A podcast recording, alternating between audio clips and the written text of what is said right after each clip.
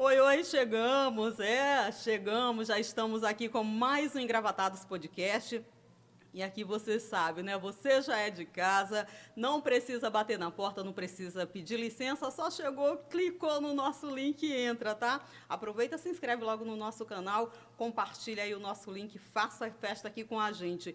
E hoje o Engravatados recebe o secretário de comunicação do Piauí, Alisson Bacelar, quem eu agradeço demais né, por ter aceitado o nosso convite. Seja bem-vindo, sinta-se em casa, secretário. Obrigado, obrigado pelo convite, estar aqui com vocês. É um prazer para a gente também falar um pouquinho de comunicação, falar um pouquinho de governo, trabalho, como é que é gerenciar isso tudo. É isso, né? A gente tem muita coisa para conversar aqui hoje. Esse bate-papo promete e você, é claro, não vai perder absolutamente nada. Bom, comunicação, você é um jornalista, né? Sim. A comunicação tá, tá na veia. Eu já, já começo lhe perguntando. É, foi uma opção realmente lá atrás fazer jornalismo, fazer comunicação, ou tinha ou não tinha outras opções e o senhor começou, não, tem essa, chegou, vou fazer jornalismo? É, na verdade, assim, surge. Eu aprendi a gostar do jornalismo já na universidade, mas era uma coisa que eu tinha uma curiosidade muito grande da forma de fazer. Eu sempre fui de ler muito e de assistir muito jornal. De criança, assim, eu gostava, irmãos, ia assistir desenho animado e tudo. Eu gostava de assistir jornal, desde cedo, de criança, adolescente, aí. Eu, hoje mesmo estava conversando com alguns amigos e coisa que eles contavam, e eu lembro que eu tinha visto nos telejornais da época e eu fui calcular, assim, eu, poxa, eu tinha 10, 12 anos e assistia isso com frequência.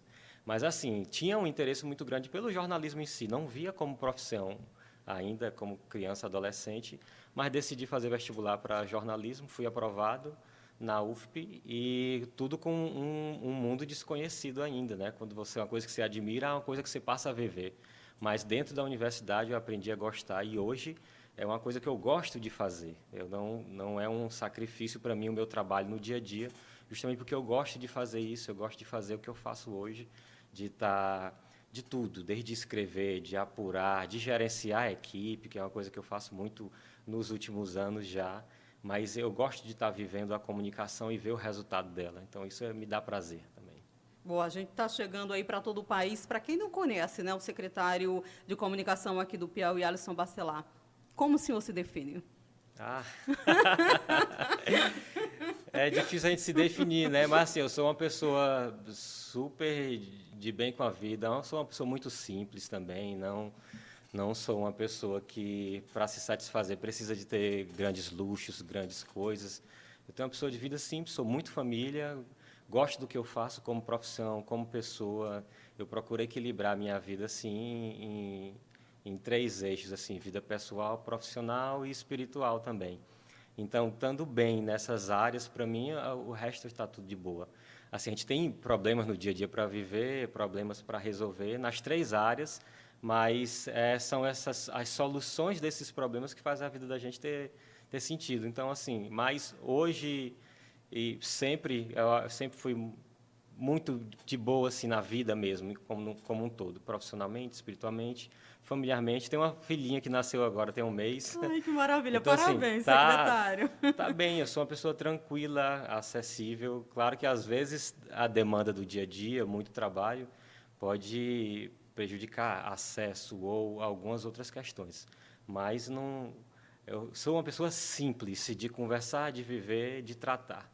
Não, eu me defino assim estar secretário de comunicação hoje não lhe impede absolutamente nada de, de sair à rua conversar com, com uma pessoa que está passando ali, com o um vendedor, com absolutamente ninguém. O senhor é, tem essa simplicidade toda. É uma coisa que eu sempre me peguei assim, uhum. é na verdade se assume um cargo como esse, é, do dia que eu assumi a hoje eu sei que não é um, não é um lugar que é meu, eu estou lá de passagem. Posso sair, podia sair no dia seguinte, estou lá dois anos e pouco desde o começo da gestão mas ah, eu não sou dono desse cargo. Então, isso é uma coisa que sempre passou pela minha cabeça e, por isso, nunca subiu para a minha cabeça também essa questão de poder que você tem, os recursos que você administra. Então, eu tento manter a mesma pessoa do dia que eu assumi ao dia que eu saí de lá. Então, isso não, não mudou a minha vida nesse sentido. O que é que muda em você se tornar um secretário de governo? Um secretário de uma equipe como, como o governador Wellington disse, que é uma pessoa que trabalha muito também. Então, você é atarefado, muito atarefado. Então, todos os dias, todas as horas, todos os dias, incluindo finais de semana, feriado, você tem muita coisa para fazer. Então, o, o, que muda é a minha rotina no dia a dia. Mas, como pessoa, sou a mesma pessoa do dia que eu entrei, é como hoje também, os mesmos amigos, eu brinco assim, a mesma mulher, o mesmo carro, a mesma casa. Tento, inclusive, não mudar, porque eu sei que algumas pessoas, quando passam por situações assim, elas mudam muito o jeito de tratar, de lidar. Mas, se você pegar o Alisson de um dia antes, há um ano antes de ter assumido o cargo, com o de hoje, você vai ver que é a mesma pessoa no jeito de falar, no jeito de agir e de respeitar as pessoas também. Bom, a gente, o jornalista sempre diz isso, né, que você não não é jornalista somente oito horas por dia, né? É jornalista 24 horas por dia. O senhor também é jornalista e secretário aí 24, então somaria, dobraria esse número. 48 horas por dia. é. haja, haja energia. É, a gente precisa ter um controle do tempo muito grande, porque é difícil. Assim, as demandas não, não param e não acabam quando acaba o dia. Então é muito, não se limita a 8 horas da manhã às 18 horas da tarde, não se, não tem esse limite. Então o limite você constrói à medida que as coisas vão, dependendo da urgência ou da, da necessidade que se tem de resolver algumas coisas. Mas outras você tem que aprender a encaixar em dias e horários que sejam é, razoáveis. Mas a demanda é grande, então se você não tiver um certo controle do tempo, das responsabilidades, você pode acabar atrapalhando seu, sua vida como um todo, pode atrapalhar o resultado do trabalho. Então, assim, realmente são 24 horas, são poucos para resolver as coisas. Então, é, é, precisa de muita organização, é muito checklist e uma equipe boa também que possa dar esse suporte, que é o que a gente procura ter também lá na SECOM. Ah, acredito que seja fundamental, sim. Bom, a, a gente está falando aqui da, da profissão, né? O senhor deve enfrentar desafios todos os dias. Desde quando o senhor fez a opção pelo jornalismo, quais os principais desafios assim que o senhor poderia destacar para a gente, né? Que o senhor já vivenciou? Ó, oh, se dentro do jornalismo eu já fiz praticamente tudo, né? Desde o estágio, estagiei em portal, já trabalhei em jornal, já fiz produção para TV, Trabalhei como assessoria de imprensa, trabalho, eu sou secretário, mas eu sou um assessor de imprensa do governo. Então, assim, já fiz do jornalismo várias, várias áreas. Já trabalhei com produção, já fui documentarista, produtor de vídeo. Eu procurei saber um pouco de tudo do jornalismo. Procurei por curiosidade, por gostar. Sim. Eu trabalhei num sistema de TV aqui, posso citar o nome até, o Sistema Meu Norte, trabalhei lá. Tranquilo, ainda, tranquilo. Como, como, entrei como estagiário, saí, me formei lá também, fiquei. E às vezes eu trabalhava no portal, participava na rádio, acabava o tempo de trabalho, eu tinha um tempinho ainda para ir para a universidade, eu ia para a suíte ver como é que funcionava o envio do material, a edição do, dos VTs, das reportagens. Então, assim, eu procurava entender um pouco de tudo. Hoje, ainda como secretário, é, algumas pessoas às vezes não sabem, mas hoje eu tenho no meu computador editor de vídeo, editor de áudio, tudo que às vezes eu peço alguma coisa que a equipe não dá tempo ou teve alguma dificuldade de fazer, eu ainda vou e faço. Então, adoro escrever, não tenho tanto tempo para fazer isso. Não é dizer que eu estou fazendo, editando vídeo, editando áudio todo dia, porque não seria verdade, mas eu faço um pouco de tudo, eu procuro saber como funciona. Então, até um pouco de design, que eu não me desafio muito a isso, mas eu tenho é, todos esses programas no meu computador que na hora da necessidade eu estaria pronto ali para fazer. Eu costumo até brincar ainda e digo com os amigos e a equipe assim, minha mochila é o meu escritório ambulante, onde eu vou, eu estou com ela, de lá resolvo tudo. O celular ajuda muito também a fazer muita coisa. Mas, assim, dentro do jornalismo, e hoje é muito mais do que jornalismo também, Sim. eu já vivenciei um pouco de tudo. Então, assim, o desafio é você ser ágil nas coisas a comunicação como um todo ela está muito ligada à agilidade. Então, é, seja numa entrevista, seja para TV, para jornal, para web TV, você tem que ter uma agilidade muito grande. Então, qualquer profissional de comunicação tem que ter agilidade. O grande desafio é esse. Num vídeo que a gente grava, numa entrevista como essa, ao tempo de edição, à apuração de uma reportagem, o que seja, o grande desafio da comunicação hoje é a agilidade. Por isso, as plataformas digitais estão bombando aí, porque elas são mais rápidas, mais ágeis, exigem uma renovação muito grande. O grande desafio do profissional, que é meu também desafio, é trabalhar com isso. Com certeza. E a importância do estágio né, nesse processo todo, porque a gente tem diversos, né, milhares de estudantes, milhões de estudantes de jornalismo que pensam que é só chegar, fazer o curso ali e a questão, muitos não acreditam que o estágio seja relevante. O senhor como comunicador que é, né, atuando ainda na área e passou por esse processo, indica, né, todo esse processo para que o, os estudantes de comunicação hoje também procurem o estágio desde o início do curso? É, tem as fases, na verdade, né? Eu acho que sim. da metade do curso para frente é interessante, sim. Eu acho que é fundamental estagiar para que é, o próprio estudante tenha um contato com o mercado de trabalho. Então, existem experiências e aprendizados que você não adquire, não adquire na universidade. A universidade é fundamental. Eu adorei o tempo que eu vivi na universidade, gosto muito de estudar ainda. E leio, estou fazendo um MBA agora também sobre gestão de comunicação é, governamental e marketing político.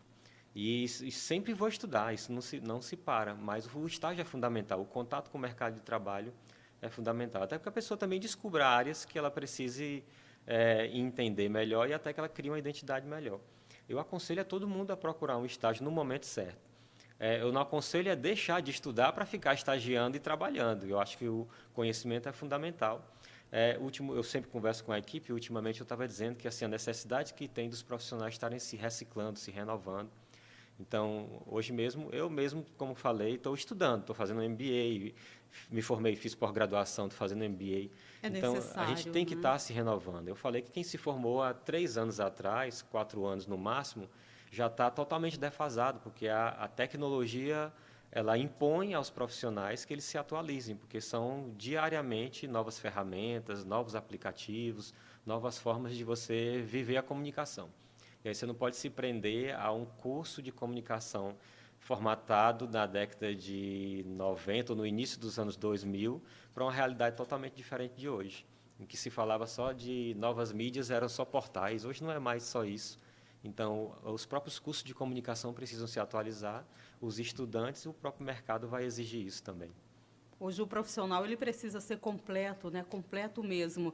E esse poder, né? essa força das redes sociais que o senhor já destacou aqui para a gente, que desafio a rede social trouxe para um jornalista, para um estudante, né? A gente tem vários jornalistas que já se formaram há vários anos e a gente uhum. vê esse pessoal, né, esses excelentes profissionais tentando, né, se qualificar, tentando ali chegar junto, né, com, com todo mundo mesmo, quem está saindo. Como é que o senhor vê essa força das redes sociais para o jornalismo? Ó, oh, eu vou te contar um fato, vou te contar um fato curioso até. É, eu me formei na Universidade Federal em 2006. É, tem aí 15 anos que eu me formei, né? E aí eu fiz o meu projeto de conclusão do curso. É, o nome era, era na área de cybercultura. E aí o tema era comunidades virtuais como fonte de informação para o jornalismo. Na época, era Orkut, era Messenger, uma série de outros, outras ferramentas que hoje a gente atualizando, a gente tem Facebook, Instagram e tudo. O que é que eu já dizia naquela época? 15 anos atrás não existia uma pesquisa, até tive dificuldade até para encontrar informações sobre o que eu estava pesquisando. Mas um, era uma, uma tese, um problema, uma problemática que eu estava buscando, que era do uso das redes sociais, que a gente na época chamava de comunidades virtuais. o nome redes sociais é mais novo. É, mais recente. Mais recente, mas a gente chamava de comunidades virtuais e o uso delas como fonte de informação para jornalistas. Uma, a gente estuda, estudava na universidade uma fonte de informação, você era, tinha que entrevistar uma pessoa, falar com ela por telefone ou pessoalmente. Mas as redes sociais começaram a ser usadas como fonte, usavam trechos de conversas em redes sociais para estar tá colocando em matérias jornalísticas. Na época, era estranho porque naquela época existia a, a um, um, padrão de que o que você colocava nas redes sociais era uma espécie de alter ego, não era o que você realmente era. Então era uma brincadeira de verdade naquela época. Hoje não, as redes sociais, e aí é que eu digo que tem um fato novo, eu acompanho pesquisas de consumo de mídia há um bom tempo. E à frente do governo nos últimos anos, mais ainda. É, o desenvolvimento do consumo de mídia no estado do Piauí, no Brasil como um todo, ele se modificou muito nos últimos dez anos. E 10 anos a gente vai o quê? De 2011 para cá. Eu nem, eu nem pego do início dos anos 2000, 2000 para cá, pegar Não, 21 anos. Ali, pegar né? a metade. que é tecnicamente recente. E se for pegar os últimos cinco anos, também daria isso. Mas o que é que eu quero dizer? Se você pegar uma pesquisa de consumo de mídia, que é mais ou menos assim, por onde você se informa sobre as coisas que você fica sabendo, o que é que está acontecendo no país, na, no estado, na cidade. Uhum. Geralmente, é, em primeiro lugar, vinha TV, aí vinham as grandes redes nacionais e tudo, depois vinha jornal, rádio, no, na, nesse, nos inícios do, de 2000 para cá, com novas redes, so, redes sociais e portais também passaram a aparecer muito. Esse ranking, assim, TV, jornal, rádio, portal, ele foi se alterando várias vezes ao longo dos últimos dez anos. Portal subiu, jornal caiu, a rádio ficou ali pelo meio, em determinado momento a rádio subiu um pouquinho. E aí como é que é hoje? Em primeiro lugar, a última pesquisa que eu tenho tem 30 dias, que eu fiz recente. no recente, no estado do Piauí. Em primeiro lugar, se você pergunta para uma pessoa, por onde é que você fica sabendo das coisas no seu município, das, das situações, das ações no seu município? Em primeiro lugar, rede social. Passou tudo, passou TV, passou rádio, que aí ainda há em, algumas, entre algumas pessoas que assim, TV é forte na capital, no interior forte é rádio. Isso quebrou, acabou. Não existe mais. Não existe mais. Assim, não vou desmerecer. Então, cada canal de comunicação é importante. A TV é importante, o rádio, os portais. Se complementam. Se né? complementam. Mas as redes sociais ultrapassaram todos. E essa pesquisa foi tão diferente de tudo que a gente tinha visto nos últimos anos que eu decidi segmentar. Então, eu peguei um município, por exemplo, como Alegrete do Piauí. Não, Alegrete do Piauí deve ter uma rádiozinha comunitária, uma coisa e tudo. É, TV, eles vêm parabólica. TV da capital, às vezes, não assistem muito. Vamos checar se essa informação, como é que essa informação circula por lá. Primeiro lugar, rede social, em Alegrete do Piauí. Aí você fiz, eu fiz uma segmentação por várias regiões do estado. E hoje é consolidado rede social como um dos principais meios de comunicação no estado do Piauí e no Brasil também. É tanto que eu fui fazer um, uma outra pesquisa, um teste sobre isso, e às vezes no governo do estado é muita informação, a gente divulga matérias, notícias, vídeos, áudios todos os dias para a imprensa. E aí a gente divulga algumas informações na mídia tradicional, vamos dizer assim, jornal, portal, rádio. E algumas pessoas ficam, Alisson, não ouvi falar de situação tal, vocês não divulgaram. Não, eu falei, como assim? Saiu em todos os jornais, em todos os portais. E aí não, aí eu peguei, para vou fazer um teste. Aí a gente pega algumas informações que teriam a grande amplitude de divulgação nos meios tradicionais. Vamos fazer aqui um cardzinho, um vídeo, texto curto, vamos jogar em tudo quanto é de rede social. Aí eu sondo as mesmas pessoas, os grupos de pessoas. Vocês ouviram falar disso que aconteceu? Vi circulando num monte de grupo, vi nas redes sociais, vi não sei aonde. Então, assim, mudou a forma das pessoas consumirem a mídia. Então, rede social não é mais para adolescente só tirar foto e tudo, não é mais aquilo. É realmente um meio de comunicação. E isso precisa ser observado por nós, profissionais de comunicação, e pelo mercado também, e pelos próprios meios de comunicação. É, isso que eu estou comentando com vocês, eu comentei com diretores, presidentes de empresas de, de sistema de comunicação aqui, de grandes TVs, de rádios, porque eles precisam entender isso também. Então, o investimento em mídia está se deslocando, é, é um, um processo de transição, mas hoje as pessoas vão precisar entender isso seja os profissionais, seja empresários que vão precisar investir em mídia e o próprio governo como um gerador de informação também. Então, a gente já está avaliando isso, a gente acompanha muita pesquisa e isso necessita de um, um novo trabalho de mídia e de profissionais qualificados para isso também. Essa pesquisa que o senhor se refere, ela é interna do governo, vai ser divulgada para ampla é, população, a comunicação, ou é para vocês terem conhecimento mesmo de como trabalhar a comunicação do governo? É uma pesquisa de consumo interno. É, eu faço encontros rotineiros com os assessores de comunicação do governo para uhum. alinhamento e tudo. E até falei aqui antes de passar para eles, mas eu devo marcar uma reunião nos próximos dias e apresentar para eles, porque necessita que a equipe também esteja atualizada disso. Então, esteja a par das informações, da mudança do cenário de comunicação no Estado, para que os profissionais possam se qualificar e olhar para isso também. Né? É, a gente se formou em jornalismo, então assim, não é mais você só entrevistar, fazer uma matéria, um release e enviar para as redações, não é mais só isso, não é. Então você precisa se atualizar uma série de alterações e atualizações que os profissionais, os assessores de imprensa e os próprios jornalistas precisam entender também, saber e entender. E como é fazer a comunicação do governo do Piauí, secretário? é muito trabalho, muito trabalho. É bom, assim, como eu falei, porque eu gosto, assim. Não é uma coisa para quem quer sossego. Não é. Aí eu tenho Ui. que reconhecer. Você quer dormir um pouquinho até mais tarde, quer chegar cedo em casa. Eu Esquece. aconselho a procurar outra coisa. Mas se gosta do que faz, gosta de trabalhar, porque assim, ó, como assessor de imprensa, como eu digo, uhum. que eu fiz um pouco de tudo na carreira, mas em determinado momento eu decidi ser assessor de imprensa. Recebi convites para voltar para redações, mas eu falei, não, não está muito no meu planejamento, deixa eu trabalhar nessa área. E foi uma decisão acertada, tanto que eu cheguei a secretário de comunicação do Estado. Né? Então, eu creio que foi uma decisão acertada. Mas aí, o, o que é que acontece? A gente, no nosso dia a dia, é, de muito trabalho, e tudo do governo rende muito. Então, isso é bom para quem é assessor de imprensa, que o desafio de um assessor de imprensa é ver que aquele seu assessorado, seu cliente, se for no caso de uma empresa, ou o seu trabalho ali, que ele esteja ganhando espaço na mídia. Então, é bom para mim ver o governador do estado saindo na mídia nacional todo dia, semanalmente, ganhando é, páginas de jornais internacionais. Isso é bom para a gente, porque a gente cava a notícia, a gente negocia, a gente vende uma informação no sentido de negociar de verdade. Então, isso é bom para a gente. Então, é, é, a gente se sente satisfeito também quando a gente vê ganhando é, grandes palcos, notabilidade. A gente conseguiu muita coisa para o governador no, nos últimos anos. Então, a pandemia mesmo foi um espaço em que, em termos de comunicação, a gente cresceu muito. O governador e o próprio governo do Estado é, apareceu para o país como um grande líder. Isso tudo se deve a um trabalho de comunicação também bem articulado.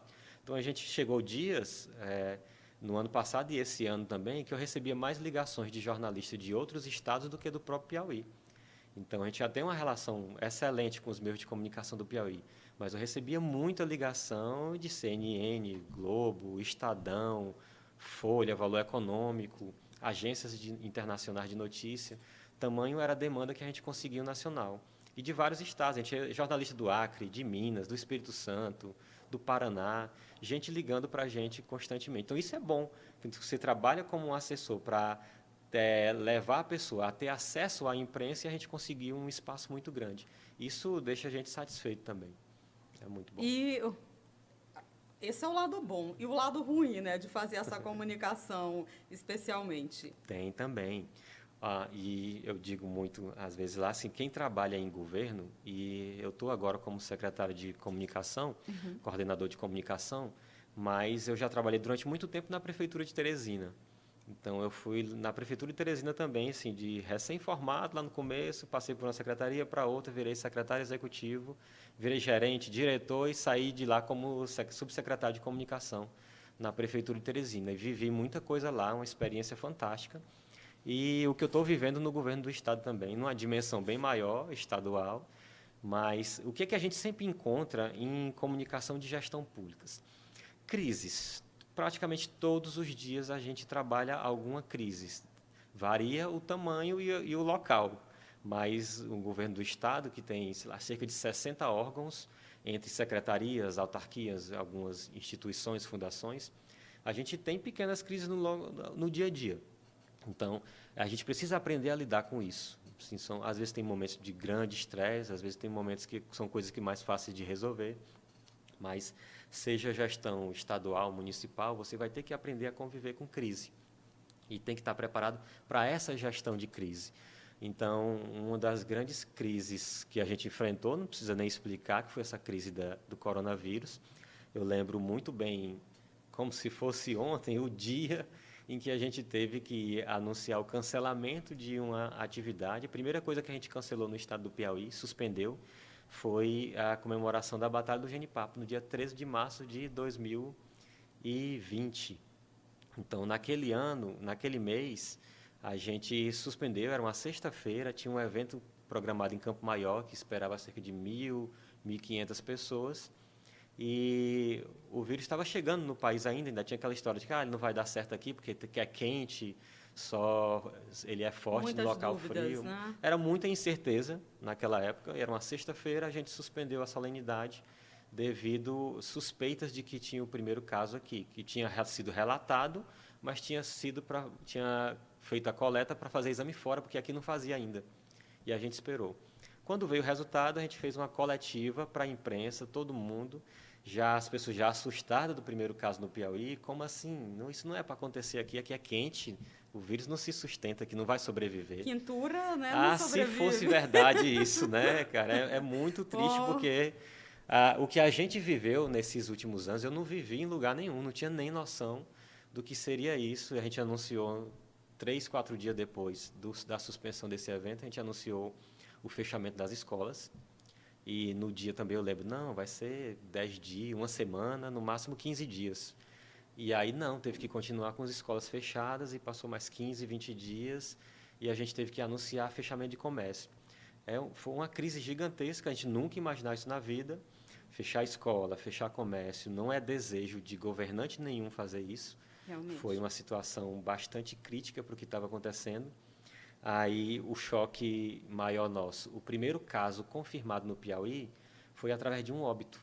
Então isso já assustou mais ainda, porque assim, a gente não estava nem detectando as pessoas contaminadas, a gente só estava descobrindo depois que falecia. Já veio um óbito. Já veio um óbito e foi um prefeito. Um prefeito de São José do Divino. Eu lembro bem, eu conhecia também. Pessoa fantástica, gente boa. Mas, assim, foi um choque para a gente, para a gestão, e o que é que fazer? A gente foi é, reunimos, o Piauí montou um comitê científico, montou um comitê de médicos para avaliar e tomar decisões. Foram decisões muito duras ao longo de, de um ano. E o governador, os governantes tiveram que enfrentar isso. E, assim, são decisões difíceis, como eu falei, para ele que ia tomar e para a gente que tinha que comunicar isso. Então, é, é muito bom para a gente, assim, após um ano, por toda a dificuldade que a gente passou, e ter dias como ontem, que não foi registrado nenhum óbito.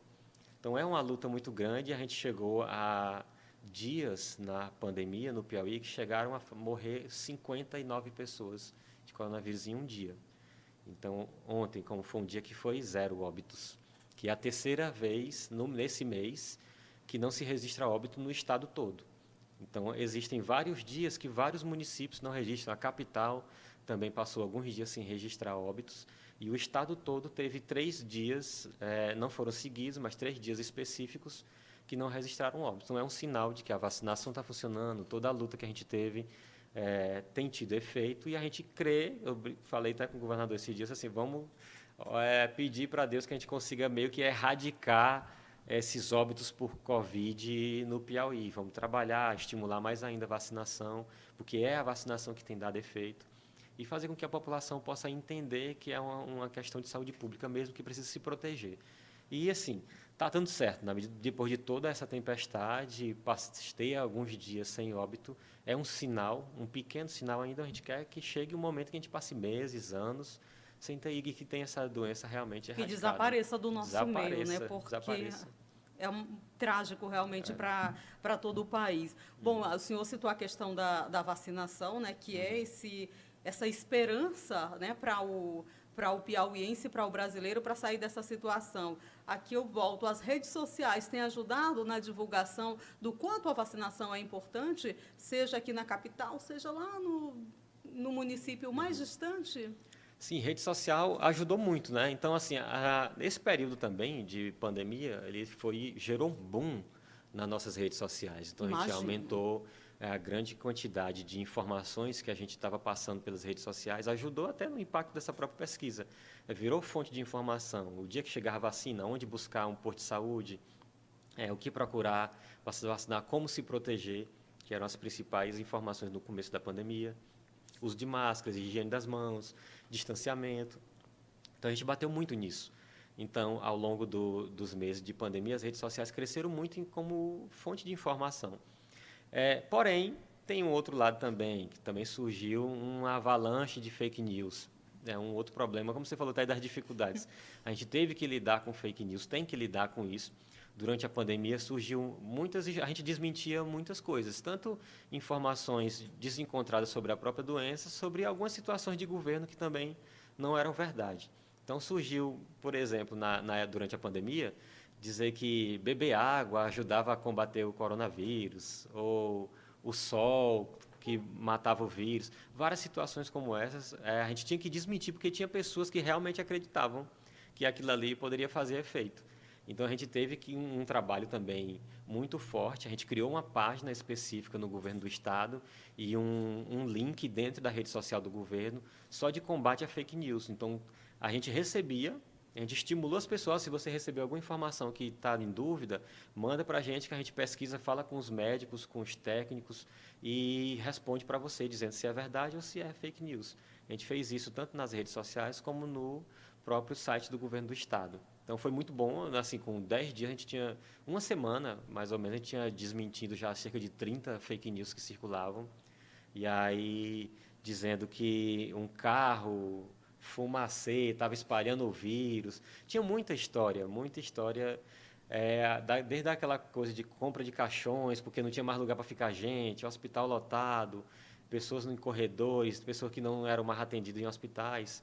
Aí, teve várias situações, devido ao momento de crise, que a Sim. gente precisou é, desmentir também, como fake news. Abala muito, porque é um gasto de energia que a gente precisava está é, tá destinando a outra uma situação. Uma equipe que poderia estar preparada, né, preparando uhum. algo real, né, uhum. uma outra informação está ali exercendo, né, executando a força para estar tá desmentindo, né, na uhum. verdade, né, tirando essa e esse impacto da, da, das fake news, né? não só aqui né, nesse período de, de vacinação, uhum. mas como é que o senhor analisa? A gente está vivendo um momento de muita tensão, né? um momento em que o jornalismo está muito nessa onda realmente das fakes. Qual uhum. o impacto das fakes para a comunicação de uma forma geral? Como o senhor analisa? A fake news, é, a gente precisa entender também, ela tem um certo efeito psicológico. Ela é feita para chamar a atenção. Então, eu lembro que ao longo desse tempo também a gente fez até um vídeo explicando por que, que a fake news chama tanta atenção. E a gente mostrava, são frases de efeito, de impacto, letras grandes, chamativas, é, o, a forma do texto, quando vem acompanhado do texto, é, a, o, a trilha que era utilizada no vídeo, o layout de um card, isso tudo é feito para chamar a atenção das pessoas. Então a gente mostrava que até quando tenta ser chamativo demais, desconfie, porque ali está mais querendo ter um efeito psicológico, chamar sua atenção, do que realmente passar uma informação verdadeira. Então a gente fez esse trabalho. Fake news ela tem, ela compete muito com as notícias reais, porque por mais que seja mentira e às vezes você saiba que é mentira, fica aquela cor na cabeça da pessoa. Rapaz, eu acho que daí tem algum fundo de verdade. É, aí tem aquela história de um ditado popular de onde há fumaça há fogo. fogo. Ele não se adequa às fake news, mas isso fica um pouco na cabeça das pessoas. Ah, isso não deve ter surgido do nada. Isso não deve ter, deve ter um fundo de verdade, mesmo que a gente desminta. Então assim sempre fica um rastro. Então a fake news, por mais que a gente é, explique tudo, prove que aquilo ali é uma mentira, sempre fica um impacto negativo. Então é uma coisa totalmente desgastante para a equipe, para a gente que tem que estar tá respondendo uma coisa, enquanto a gente poderia estar tá destinando energia para outras informações positivas ou informações de, de prevenção. Está mais difícil fazer comunicação, jornalismo hoje, com esse boom das fakes? Está muito, muito difícil. É um trabalho diário também que a gente precisa fazer. É, estudando, pesquisando, sempre o que é que acontece. Sempre existiram fake news, notícias, fofocas, da, do início da, dos primórdios da comunicação até hoje. O que dificultou é porque a, a, internet ela dá uma amplitude maior. Então, uma rádio calçada que tinha antigamente, que as pessoas falam, comentam com um, com o outro e uma notícia se espalha, ela tem um alcance limitado.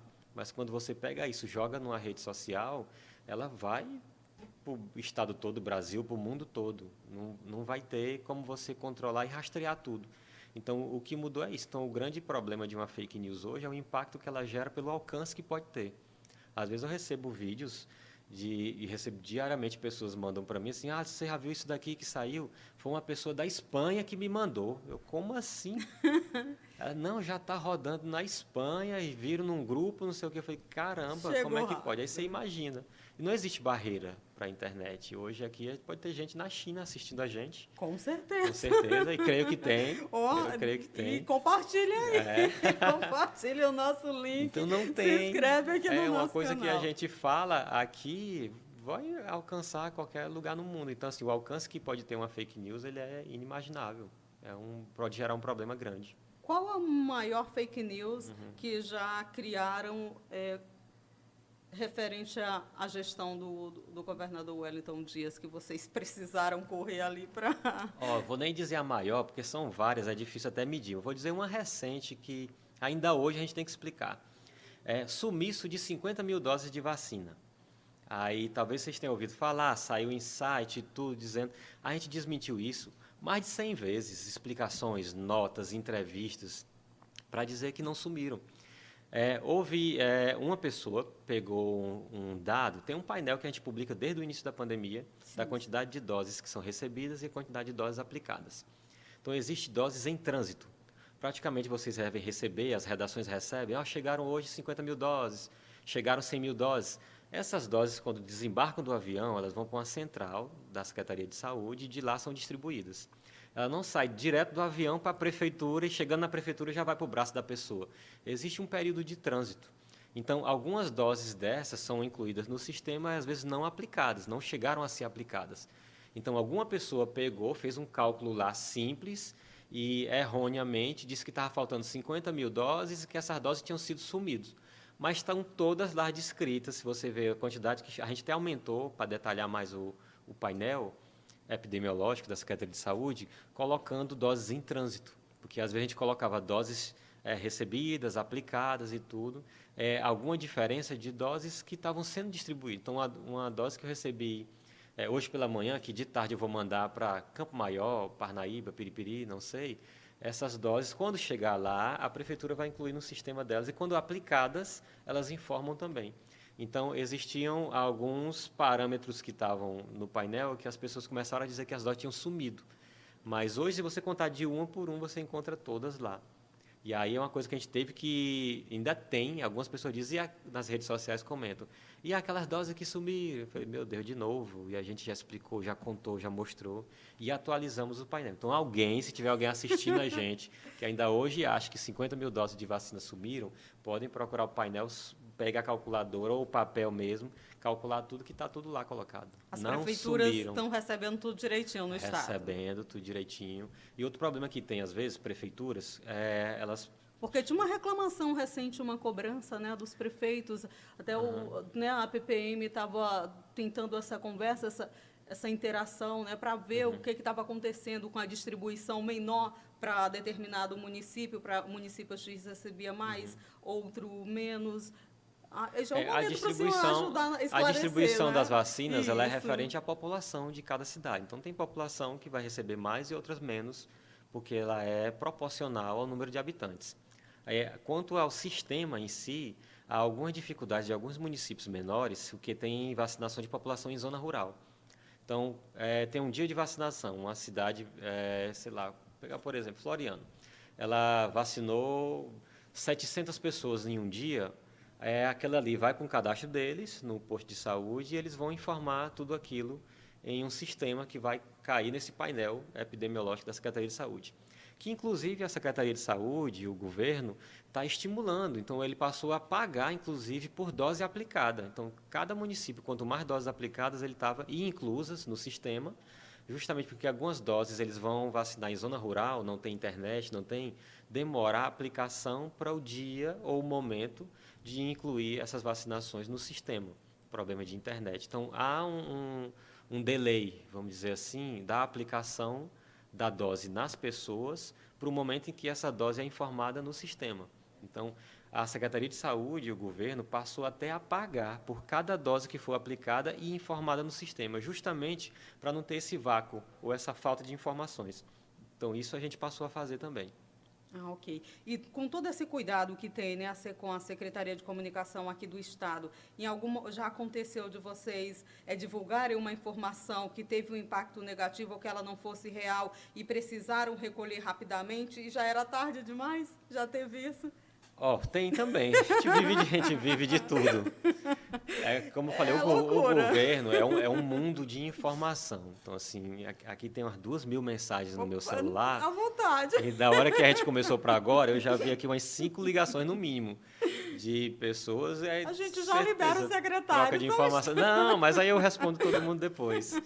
Mas o que é que acontece? Assim, tem muitas informações, e como eu falei na, no começo, você perguntou sobre o desafio do profissional, sim, eu falei sim. em agilidade. Isso. Então, às vezes, a gente procura ser rápido numa informação e a gente pode realmente dar uma informação que não seja totalmente correta.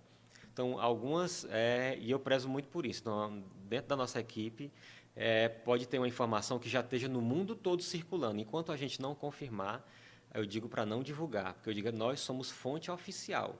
Então, se isso não está confirmado, nós não vamos se basear por boatos. Então, mesmo que diga, oh, o governador anunciou isso, ou falou isso, aquilo, enquanto eu não consigo falar com o governador e perguntar se realmente falou isso, a gente não confirma. Então, às vezes, a pessoa pode perguntar 8 horas da manhã e dá 5 horas da tarde, a gente não confirmou, porque a gente não conseguiu é, ver se aquela informação era verdadeira. A gente não coloca, é a orientação, porque qualquer assessor do governo do Estado, ele a toda informação que ele passar é tida como uma informação oficial. oficial. Então, a gente recomenda a não passar nenhuma informação que não seja confirmada. Mas pode acontecer de, de ter alguma informação, não digo nem não confirmada, mas que não foi na sua totalidade apurado, ou pode ser realmente algum engano, pode ter passado alguma informação. Eu não recordo no momento de alguma situação que pode ter causado um grande constrangimento, mas a gente pode é, ter passado sim algumas vezes isso, mas é um momento de um erro involuntário, pode acontecer, a gente está sempre orientando a equipe, mas são situações que podem ocorrer no dia a dia devido à, pressa, à agilidade, às cobranças que nos fazem também para liberar uma informação. Mas a gente é muito cuidadoso com isso. Mas eu não vou dizer que nós somos 100% é, bloqueados do erro. Não somos. A gente também erra às vezes. Tem uma situação que eu lembrei agora, Por até favor. que a gente precisou fazer rápido, não nem tanto de imprensa, mas de rede social. Sim. É, houve uma postagem da, na rede social do governador é, celebrando é, uma vacinação da deputada da primeira dama, Regiane Dias. E naquele dia, a pessoa que postava, ela só não confirmou as datas, mas a pessoa falou porque ela pensava que tinha sido naquele dia. Ela postou é, para celebrar a vacinação, estimular e tudo.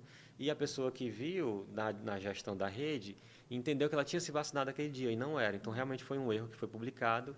A gente fez questão de deixar o texto inicial e explicar e fizemos uma errata colocando, explicando que realmente foi um engano da equipe e que ali não era naquele dia aquela vacinação, que ela tinha se vacinado um mês antes, é, dentro de um grupo prioritário. Então foi um, um, dos que eu me recordo, foi isso, dentro da parte de, de rede social. Bom, a gente voltou novamente para as redes sociais, né? Uhum. E o quanto as redes sociais têm ajudado na, na gestão do governador Wellington Dias? Ah, ajuda muito no alcance, isso sem dúvidas. Ah, eu viajei com ele agora esse final de semana. A gente foi em seis municípios do interior, no sul do estado. E é impressionante como as pessoas ficam sabendo da agenda, por onde o governador passa ou vai passar. Eles acompanham muito pelas redes sociais. Então, para você ver o quanto é dinâmico, a gente tanto divulgou que ele ia estar no município, pela rede social, ou pela uma TV online, TV web, e grupos de WhatsApp.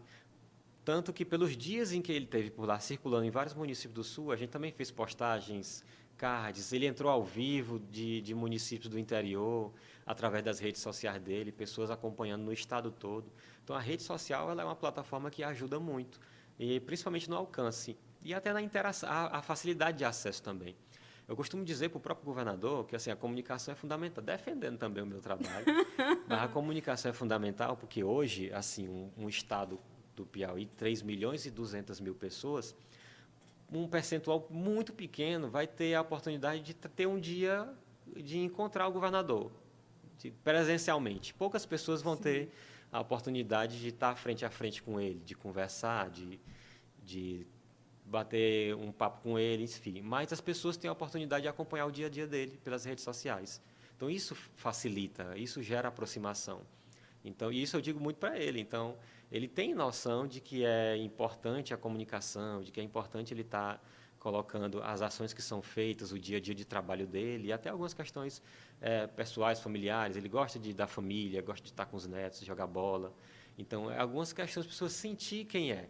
Então, às vezes, a pessoa é, não tem a oportunidade de estar com ele, com o governador, com a vice-governadora ou um secretário no seu dia a dia, mas tem a oportunidade de conhecer e se sentir até próximo através das redes sociais ou através da forma como ela se comporta. Então, a rede social gera isso, gera essa possibilidade de uma aproximação que não seria possível fisicamente, mas virtualmente permite. Uma aproximação que foi fundamental nesse período de pandemia, né? Todo, todo mundo longe, mas perto ao mesmo tempo através exatamente das redes sociais, né, secretário? Uhum. E é, essa pandemia fez a gente aprender muito. Então, assim, tanto rede social como as, as plataformas é, digitais, virtuais, reuniões online, que passaram a ser frequentes. Então, uma, uma, série de situações que passou a aproximar. Então, assim, hoje a gente, é, eu, eu, trazia pessoas de fora para poder dar um curso ou uma palestra para a equipe, a gente pode colocar online, é, diminui os custos, ajuda no tempo, reduz deslocamento. Houve uma certa até economia nisso também. E a rede social e as plataformas também online, digitais, ajudam muito nisso. Então, a tecnologia está vindo mesmo para ajudar. Bom, durante essa pandemia a gente viu o governador Wellington Dias é, presente ali muito em lives, né? Teve em alguma situação que vocês precisaram também corrigir alguma coisa? Ele falando ali com várias, com vários jornalistas do Brasil, até mesmo do mundo, precisou ali estar tá corrigindo alguma fala dita ali do, naquele ao vivo? Não, Ou o, em alguma o... live específica dele ali próprio falando sobre a vacinação, falando sobre como estava o Piauí naquele momento? É, na verdade, isso é difícil, porque o governador ele é uma pessoa que ele tem um conhecimento muito grande do Estado. Ele, são quatro governos, assim, quatro gestões que ele está à frente, e às vezes ele sabe mais do que as pessoas que estão envolvidas com a área. E, então, aconteceu situações reversas. Então, às vezes ele fala uma, um dado, uma informação em uma live, e eu estou acompanhando, falei, não, governador, não é assim não. E aí eu vou, passo, ele está ao vivo, eu passo um papel para ele, ó, confira isso assim, não. Ele, não, está certo confira assim, assim, assado. E eu vou procurar e tudo. Poxa, o governador estava certo mesmo. Então, às vezes, a equipe precisa acompanhar o ritmo dele e informar. Mas, claro, a gente está sempre atualizando. A cada live que ele vai fazer, transmissão ou entrevista coletiva, a gente sempre conversa antes, repassa dados, revisa, orienta, passa um briefing prévio para ele, para ele ter noção e domínio das informações que ele vai ter. Então, entrevistas sejam aqui, em Brasília, em São Paulo, todas essas essa gama de entrevistas que ele deu, sempre a gente passa é, um relatório com informações consolidadas para ele. Mas ele tem muita coisa na cabeça, ele é super bem informado sobre o Estado, então é, é raro ele errar um dado, é raro. Acontece com qualquer pessoa, pode acontecer, mas ele tem um domínio muito grande sobre as informações do Estado. Atualmente, qual é o maior programa de comunicação que o Piauí tem? Programa em que sentido? Ação de comunicação? Ação de comunicação está próximo ali com a população, com a própria imprensa, é uma comunicação do governo, né, direta do governo com a população, com a imprensa. Uhum. Assim, é, eu por ser jornalista também, assim, eu tenho um respeito muito grande pela profissão, tenho uma relação muito boa com todas as redações. E aí a gente mantém um contato diário. Então, assim, as grandes ações de comunicação do governo, é, e, e, são distribuídas em vários tipos de canais de comunicação. Como eu falei, eu tenho ações específicas para rádio, ações específicas para TVs, redes sociais, portais. Então a gente estabelece é, um, um, ciclo de informação e de relacionamento, porque isso é relacionamento também, Sim. com os meios de comunicação. Então o governo ele tem um grande programa de, de ação, que é o próprio Piauí, e esse programa, ele, a gente tem é, trabalhado ele fortemente em todas as regiões do Estado.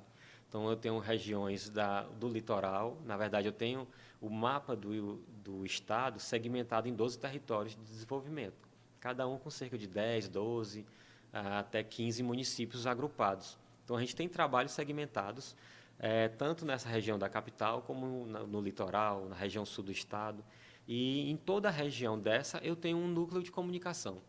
Então, hoje a gente alcança todo o estado com núcleos de comunicação nos 12 territórios. Então, hoje, se eu tenho uma informação e, vamos dizer, eu solto uma informação pelo meu celular aqui, e em cinco minutos ela está em todas as regiões do estado. Em cinco minutos, nada. Assim, em um minuto Nossa, já está, eu já começo a receber né? de volta segundos. em segundos.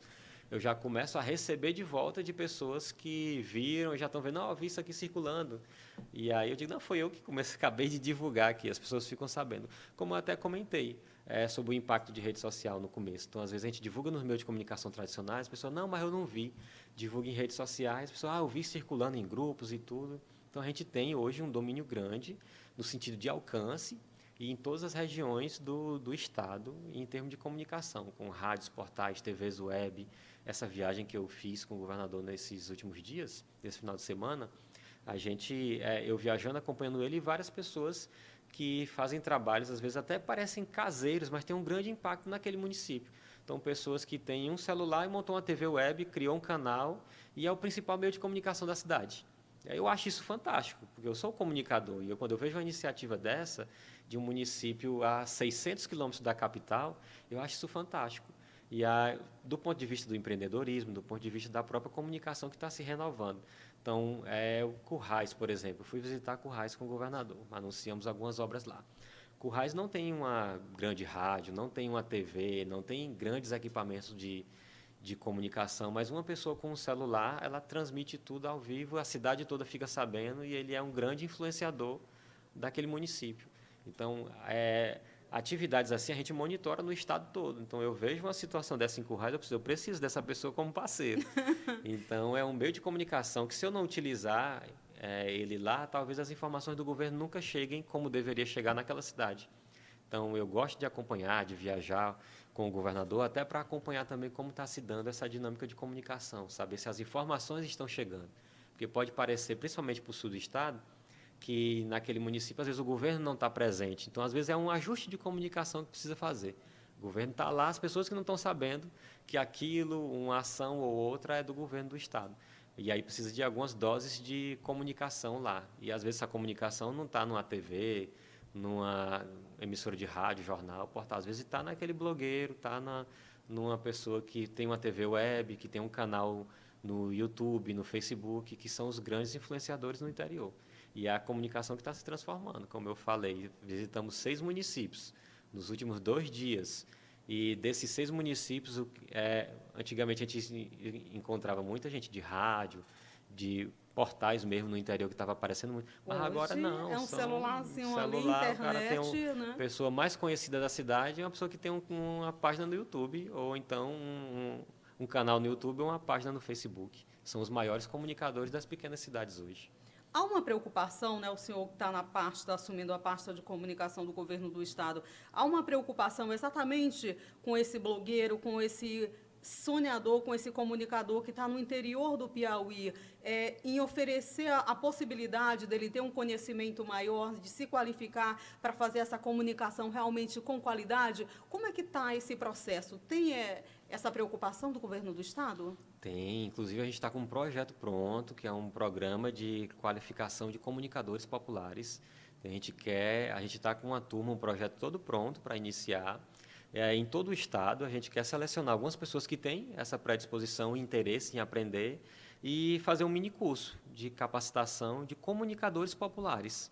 E aí ensinar como gravar vídeos, falar de enquadramento, de pequenas edições, é, da mesma forma áudios, podcasts e texto também. Então é áudio, vídeo e texto.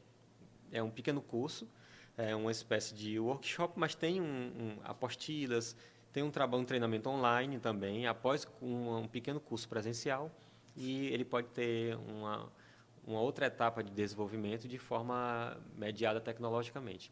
Então, por meio online, aulas online. Então, a gente tem um curso preparado para isso, a gente está finalizando o desenvolvimento dele e a gente deve aplicar. E a intenção é essa, é qualificar essas pessoas que têm interesse, desenvoltura para a comunicação, a elas montarem suas próprias e até rentabilizar, de repente.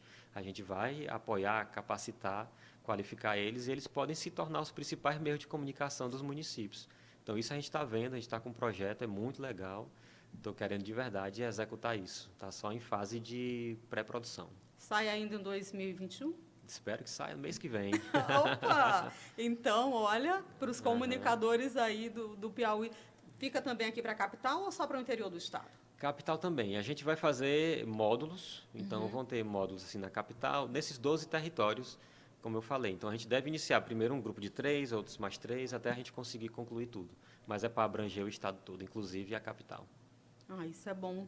Você que está com a gente, está chegando agora, ó. Entra aí, tá? Não precisa pedir licença, não. Estou conversando aqui com o secretário de comunicação do Piauí, Alisson Bacelar, falando um pouquinho sobre comunicação, falando um pouquinho sobre tudo.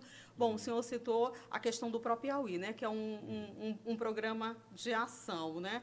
E muito, muitos a gente ouve é, na mídia muitas críticas sobre o, o próprio Piauí. Qual é o objetivo é, quando surgiu o próprio Piauí? Só para deixar claro aqui para o nosso internauta, para quem está acompanhando a gente. Tá. O próprio Piauí ele foi criado como um programa de reabertura, da retomada das atividades é, após pandemia. Durante a pandemia, na verdade, né? Então ele foi um próprio o PRO vem até de programa de retomada organizada, de reabertura organizada das atividades. A gente passou por aquele período de fechamento do comércio, de atividades culturais, bares, boates, enfim. Teve um período de fechamento total, 100%. Então, quando os números de, de infecção, de contaminação do coronavírus começaram a cair, a gente sentiu que haveria a possibilidade de uma abertura. Então, nós criamos um programa, uma série de protocolos, que eram regras para cada segmento abrir, retomada de construtor, foram segmentados por áreas econômicas. Construtoras, academias, shoppings, supermercados. Então, uma série de, de ações foram programadas para que essa retomada não fosse solta, fosse organizada, como o nome dizia. Então a gente iniciou a retomada das atividades de forma organizada. Estabelecemos uma série de protocolos, criamos o COI, que era um comitê operacional de emergência, com, com vários segmentos da sociedade, os três poderes, executivo, legislativo, judiciário, comércio, entidades sociais, sindicatos, participaram desse grupo para tomar decisões sobre essa retomada. Então, o próprio IAI surgiu para a retomada dessas atividades. Quando, é, conforme o número de casos ia reduzindo, óbitos também, e essa retomada estava, estava se estabelecendo, então a gente sentiu que a retomada já estava quase todos os setores contemplados. A gente sentiu que economicamente para o Estado, apenas a reabertura dessas atividades não seria suficiente para retomar o desenvolvimento do Estado uma crise como essa, que você precisou fechar essas atividades, tem um impacto grande para as famílias, desemprego, o, empresários que precisavam manter seus negócios e como que iriam fazer sem eles, sem eles poderem rentabilizar, pagar funcionário, pagar os impostos. Então, assim, você tem um custo para manter aberto e tem um custo também para manter fechado o negócio, que é pior ainda, o custo de manter o negócio fechado é muito ruim.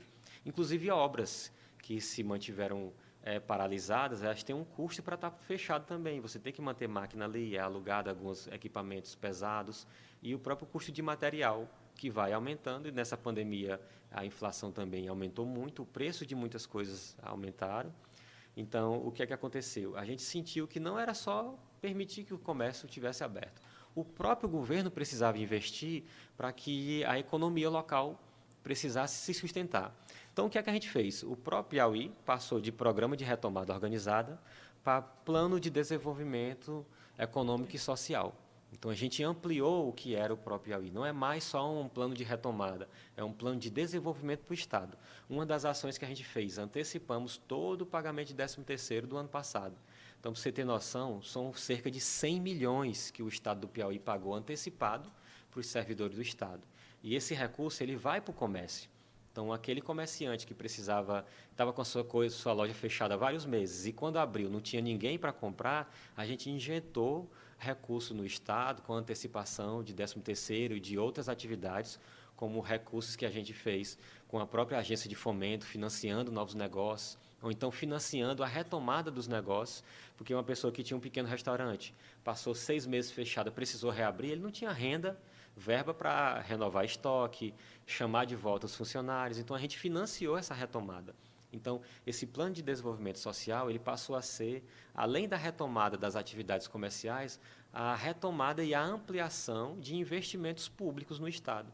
Então, retomamos uma série de obras, aumentamos o financiamento, antecipamos o pagamento do servidor, e isso sim deu uma movimentada muito grande na economia. Então, o Estado passou a, a a ter uma movimentação. Então, hoje você vê obras em praticamente todos os municípios, em praticamente não, 100% dos municípios temos obras acontecendo. O salário foi antecipado, o 13º salário no ano passado foi antecipado. A própria folha de pagamento do servidor, que era paga até o dia 10, dia 15 de, do mês subsequente, ela é paga até o quinto dia útil, foi antecipada. Então, o servidor está com dinheiro no bolso para comprar comida, para passear com o filho, que pode novamente agora, com os protocolos, mas pode, você pode passear no shopping, pode ir até uma loja. Então a gente procurou injetar realmente na economia mais recursos, fazer com que as obras se retomassem. O setor de construção civil é um dos principais responsáveis pelo emprego no nosso estado também, além do comércio, setor de serviços. E isso era importante o estado agir. Então o próprio Piauí ele cresceu, ele saiu de, de um simples, nem simples, complexo, mas de, inicialmente de um programa de retomada organizada para um plano de desenvolvimento socioeconômico no estado. Então, o próprio Piauí hoje ele é muito mais do que o que só enfrentamento de pandemia. Né? Ele é um, é um plano que gera emprego, que traz mais obras, traz benefício para o Estado, para que o impacto que a pandemia trouxe para a gente no ano passado e ainda atrás esse ano seja reduzido e tomara que minimizado totalmente aí nos próximos meses. Bom, o senhor, na sua fala, destacou a questão de obras, né? Uhum. A oposição bate muito sobre essas reinauguração de obras que já foram reinauguradas. É, faz sentido esse tipo de, de, de, de, colocação da oposição no referente ao próprio Piauí? Tem fundamento? É, não, eu gostaria que listassem até essas obras. Na verdade, a gente está inaugurando muita obra, de verdade. É, não são reinauguradas, são obras novas. Existem obras feitas, restauradas, a gente está colocando, inaugurando, ampliando muitas obras também. Às vezes, calçamento que você tem numa cidade que tinha cinco ruas, estamos colocando 10, 15, 20, asfaltamento que está chegando. Então, casos de obras reinauguradas não tem. Na verdade, são novas obras que estão acontecendo, obras que estão sendo ampliadas também.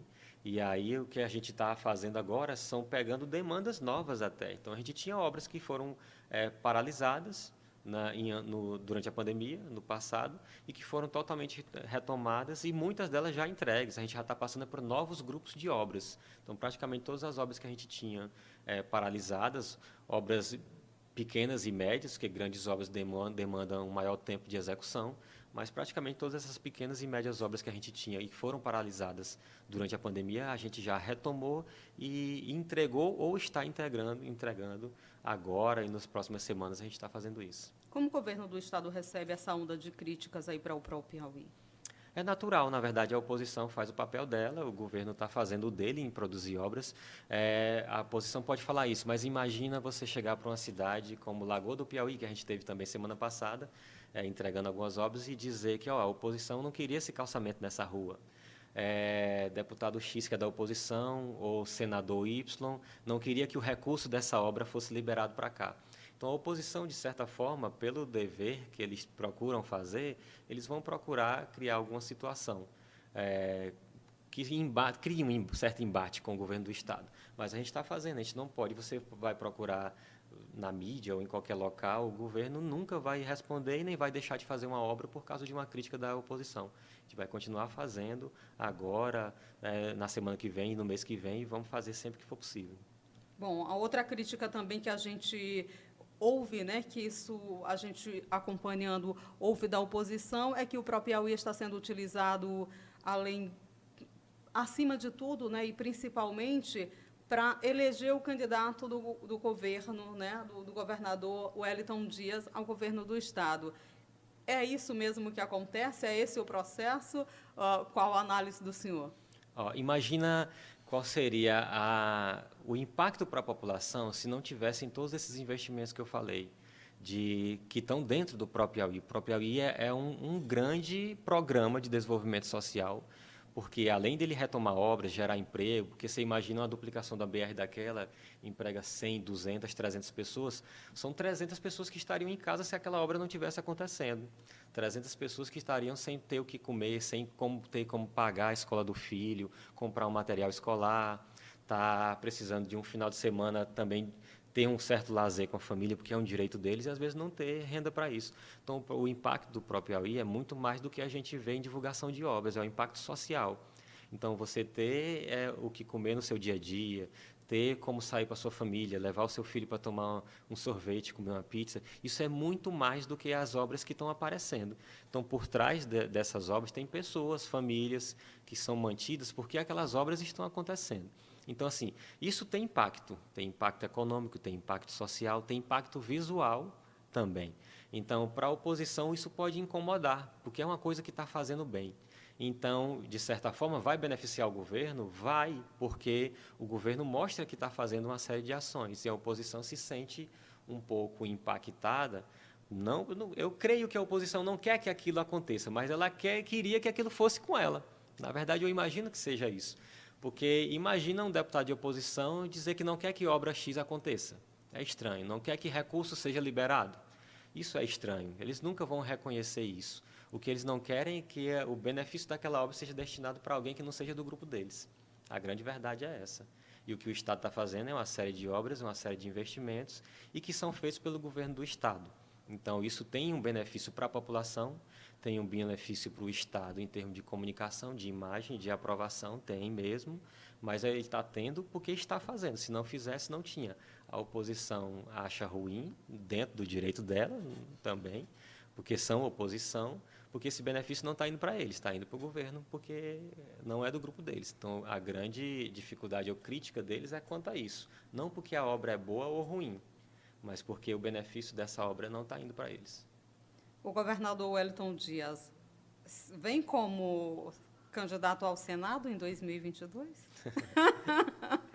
a gente oh, muda assim, é, vamos aqui. O próprio governador Tudo tem dito que é, o próprio governador tem dito que é, eleição de 22 só vai discutir em 22. então assim, quem sou eu para dizer se ele vai ser candidato ou não? Pessoalmente, eu acho que ele é uma pessoa que precisa contribuir, tem contribuído muito com o Estado. Eu acho que ele seria um excelente candidato ao Senado, mas é uma decisão dele, uma decisão pessoal dele. E eu acho que ele vai ter uma, tomar uma decisão acertada no ano que vem. Mas aí realmente não tem como você dizer que ele vai ser candidato ou não. É uma decisão que ele vai realmente tomar e anunciar no ano que vem. Mas é, eu creio e defendo que ele continue trabalhando pelo Estado. A situação já tem um nome para o governo do Estado? Em 22, continua em 22. o governo tem trabalhado muito, tem trabalhado muito, e isso tem chamado a atenção da população, das pessoas, isso tem satisfeito a população também. Né? Eu acompanho e faço muitas pesquisas de avaliação de governo, a gente tem melhorado a avaliação do governo. E por que, que uma avaliação de governo ela fica positiva? Porque a população se sente contemplada por aquele governo. Então, hoje a gente tem o, o governo o Wellington Dias bem avaliado pela população de norte a sul do estado, porque eles sentem que ele está trabalhando para fazer alguma coisa na pandemia ou e agora também com o próprio Piauí, com várias obras e ações sociais. Assim, um governo quando é bem avaliado, ele é querido, ele é desejado que continue. Isso é natural na política. No ano que vem, a gente vai ter que entender esse contexto, ver qual vai ser a situação que vai estar tá colocada ali é, não há como dizer que já existe uma candidatura posta, mas a gente tem pessoas que se destacam dentro do governo do Estado que podem ser candidatos no ano que vem, mas é um, realmente um momento e uma conjuntura que precisa ser definida e que vai ser definida. Hoje o nome já está definido? Não, não tem nome definido hoje. Temos pessoas excelentes trabalhando, pessoas organizadas, jovens também, mas é um, qualquer pessoa que diga que está 100% fechado hoje, é, isso não seria verdade. Não seria verdade. Então a gente precisa sim ter um trabalho. Tem pessoas que se destacam dentro do governo do estado, pessoas com novas ideias, pessoas é, bem relacionadas, organizadas e que podem ser potenciais candidatos, mas não há como dizer que é 100%. Então, um candidato 100% definido só vai ter nas convenções. Então, isso a gente pode dizer. Mas as pessoas que têm um bom trabalho, um trabalho bem avaliado, elas podem ser vistas como bons candidatos também pela população. O senhor é um bom candidato é, pensa em se candidatar a algum cargo político? Não, não tenho, não tenho essa pretensão. Eu sou, gosto de trabalhar em bastidores, é uma coisa que eu gosto de fazer mesmo. Gosto de dar todo o suporte que precisar, fico 100% à disposição, mas uma candidatura eletiva não está nos meus planos, não. Ah, então, voltamos para a comunicação. Como é que o senhor vê a comunicação do Piauí, secretário? Ah, eu vejo muitos profissionais dedicados, eu, eu gosto, muita gente com quem eu já trabalhei, muita gente com quem eu estudei, me formei. É, eu gosto de comunicação e gosto das pessoas que se dedicam à comunicação também. Então, tenho muitos amigos é, nas redações, na, em, em, vários tipos de veículo de comunicação ou nas assessorias. E gosto, eu, sou, eu, eu fico feliz pelo sucesso das pessoas na comunicação. Então, o mercado hoje, eu acho que ele está se profissionalizando muito. Tanto jornalistas como editores, fotógrafos, cinegrafistas, a gente tem melhorado muito o nível, a qualidade É, a gente, enquanto coordenador de comunicação do governo do Estado, nós temos contatos com profissionais do Brasil todo. Então, eu já tive que contratar profissionais em Brasília, para alguns serviços, em São Paulo, em outros estados aqui no Nordeste. E em nada os nossos profissionais do Piauí deixam a desejar.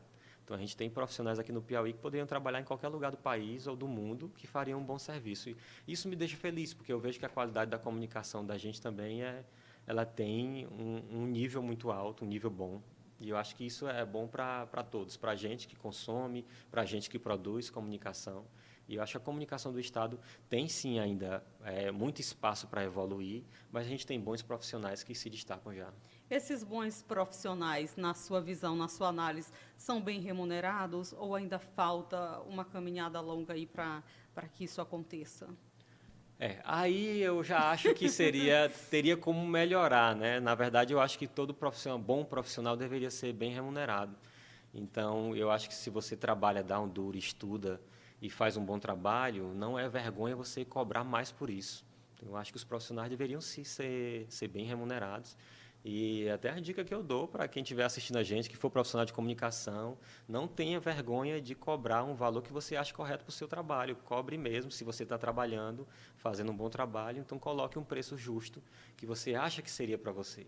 Aí eu não tenho como estipular um valor, porque há profissionais que fazem trabalho diferente, às vezes há profissionais que já têm um nome, e o nome pesa muito, muitas vezes. Às vezes é a equipe que produz tudo, mas existe um nome forte por trás. Sim. Então, ele há, sim, um, um uma remuneração diferenciada em alguns casos, mas profissionais que fazem um bom trabalho, é, eu indico que cobrem valores que eles se julguem é, satisfatórios para o trabalho deles. Eles têm que trabalhar e serem bem remunerados. Eu acho que isso é fundamental.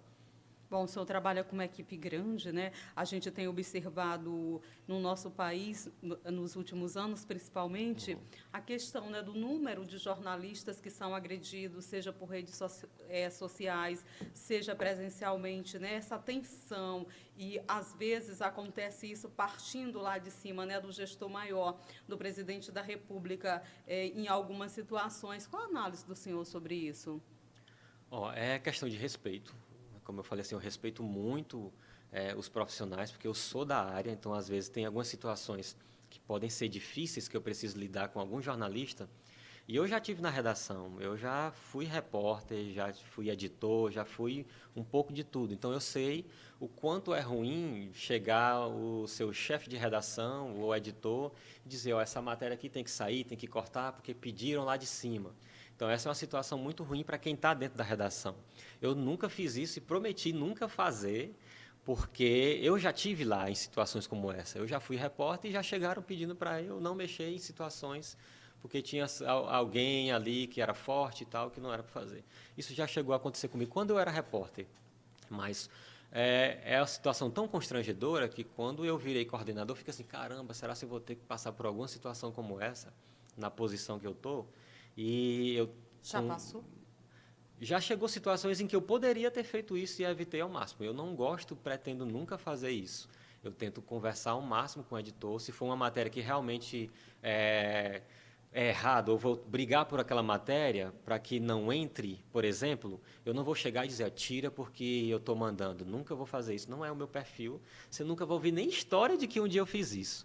Mas eu vou lá e tento convencer com argumentos de que aquela história não é verdadeira, ou não vale a pena, ou não faz é, sentido publicar aquilo. Isso sim você vai achar a história. Não, realmente o Aço ligou um dia e passou horas falando sobre isso, aquilo, como é que funcionou, como é que foi aquilo. Pode acontecer, mas para chegar à força, desmanda, tirar, tira, isso nunca vai acontecer comigo. O senhor já foi agredido é, exercendo a profissão, seja é, pessoalmente, seja por redes sociais? Não, não. Ah, a rede fui. social do senhor é, é privada, né? É, é, é, privada. é exatamente pensando nisso, em tentar evitar essa situação, esse tipo de situação, ou é uma opção mesmo? Não, na verdade eu não tenho assim esse medo do embate. É, eu até falei assim, eu sou uma pessoa super de boa. Se a pessoa vier me criticar, tem uma pessoa que uma vez é, brincou de querer brigar comigo. E ela falou assim, rapaz, isso é complicado contigo, porque eu não consigo nem brigar contigo, é difícil, eu não tenho nem argumento, porque não, a pessoa vai e volta, assim. Brincou não, de querer brigar. Vai brigar, eu não vou é, discutir. Eu acho que dependendo do que for o assunto, eu levo no argumento, mas se for querer para briga, eu acho que briga não leva a lugar nenhum, os dois lados vão perder. Então eu prefiro ir para o argumento e mostrar uma situação. Se eu tiver certo ou se eu tiver errado, reconhecer. Mas brigar, discutir em rede social, ficar falando dos outros, criticando, isso aí daí não é meu perfil. Bom, a gente viu, né, que o presidente, a gente citou aqui sobre o presidente Bolsonaro, que ele tem esse, essa tensão, né, esse receio, essa questão toda com com a imprensa, principalmente com, com jornalistas mulheres, né? Uhum. Ah, recentemente a gente viu uma fala, teve uma fala do, do, do ex-presidente Lula, né, em uma entrevista concedida à Rádio Metrópole, na Bahia, salvo engano, no dia 26, ele falando se retornar ao Palácio do Planalto, iria regular os meios de comunicação. O senhor, como gestor da comunicação, como é que analisa uma fala dessa de um dos principais nomes na corrida eleitoral para o país? Tá. A, a regulação que o ex-presidente Lula falou, na verdade, é, a gente vive num momento de haters e de tensão tão grande e de uma polarização política também tão forte que algumas pessoas às vezes esticam mais do que deveria a conversa. Quando ele falou em, em, regulação de mídia, e eu, quando estudante, eu fui do centro acadêmico, fui do DCE, eu sempre fui um militante estudantil também, bastante presente na universidade, e isso a gente discutia desde a época de estudante. Então, quando ele falou em regulação da mídia, não é uma questão de censurar a mídia. Se você for atrás, ele fala sobre a concentração dos meios de comunicação. Então, você pode ter grandes grupos. E se você pegar um balanço, e eu tenho pesquisas que eu acompanho sempre, de, dos principais donos dos meios de comunicação no país hoje, são pessoas a grandes, ligadas a grandes grupos empresariais ou a políticos. Então, quando ele fala em regular mídia, é não pegar um estado ou uma região, um município, em que uma pessoa só seja dona de um portal, de uma rádio, de três TVs, de quatro, e isso acontece muito. Acontece muito aqui no Nordeste, no Sul, no Centro-Oeste, no Norte, e a gente tem levantamentos disso. Então, você pode chegar em estados e fazer um levantamento sobre o meio de comunicação daquele estado, e 15 veículos são de propriedade de uma pessoa ou um grupo só. Então, quando ele fala em regular, e a gente tinha também no passado, é tanto a, a entrada de capital estrangeiro, são meios de comunicação no Brasil é, gerenciados e dominados pelo capital estrangeiro, e também sobre a concentração dos meios de comunicação na mão de poucas pessoas. É isso sim, ele fala em regular a concentração de mídia. Então, se você é, democratiza os meios de comunicação, você pode fazer com o que vocês estão fazendo aqui, montar o próprio meio de comunicação de vocês e não chegar uma pessoa, oh, eu estou gostando do Engravatados, eu quero comprar. E uma pessoa que já é dona de uma TV, de três rádios, de cinco canais, tem uma grande estrutura, chegar e comprar, ela vai gerar um domínio muito grande sobre isso. E quando você domina os meios de comunicação, você domina a narrativa. E aí é que está o grande problema. Então você passa a construir uma história o jornalista ele é um narrador da história no dia a dia. Mas não dá uma possibilidade nesse contexto de que ah, as pessoas, né, de que ah, o próprio jornalista imagine que seja uma forma ali de, de proibir o exercício legal da profissão não. no contexto que foi utilizado? Não, de maneira nenhuma. Foi deturpado um pouco. É, eu não sou a favor de regulação de mídia, de dizer o que a pessoa pode ou não pode dizer. Não, não diz respeito a isso de respeito mais à concentração e os destinos que os meios de comunicação podem dar para pelo controle de informação que vão ter. Então, assim, se você democratiza e coloca na mão de mais pessoas, mais pessoas vão ter voz. É exatamente o contrário do que estão dizendo.